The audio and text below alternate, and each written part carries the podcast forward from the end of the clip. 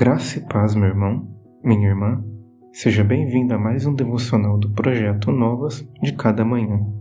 Eu sou Jamil Filho e hoje meditaremos no 28º devocional da série Tempo Ordinário.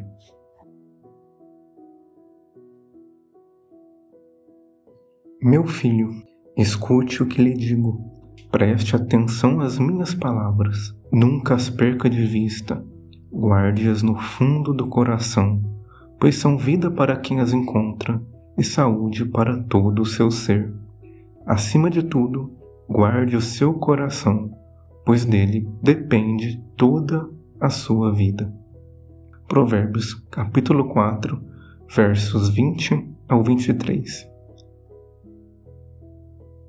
Na literatura bíblica, encontramos diversas vezes o coração sendo referenciado como centro de nossas emoções, pensamentos e decisões. Embora seja uma linguagem figurada para se referir à nossa mente, podemos afirmar que o nosso coração é o centro do nosso ser. Sabendo disto, o proverbista Salomão escreve como se estivesse aconselhando o próprio filho e o orienta a guardar seus ensinamentos no âmago do seu coração, e em seguida a guardar o próprio coração das investidas do mundo.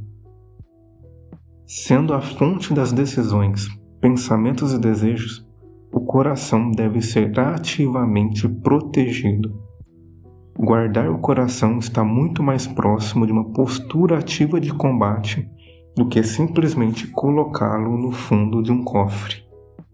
Lembre-se que não estamos em uma viagem de férias neste mundo mas sim em um campo de batalha.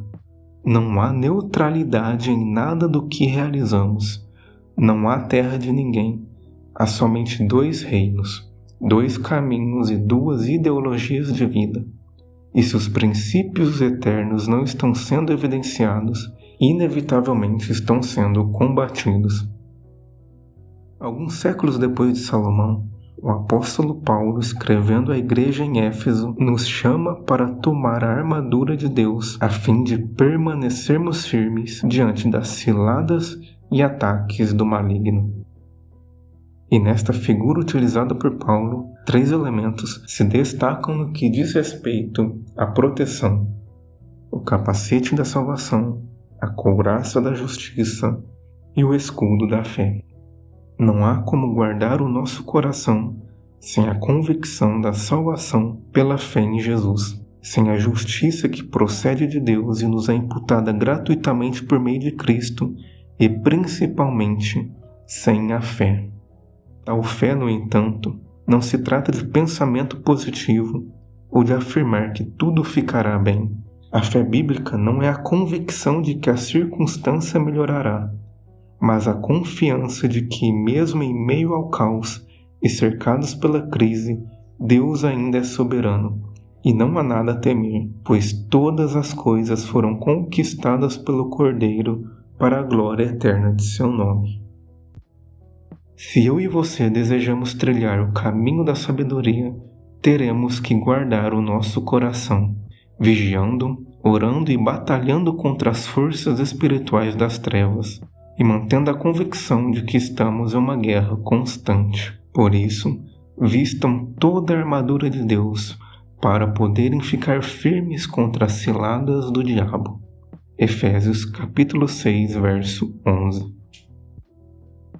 Feche seus olhos e ore comigo.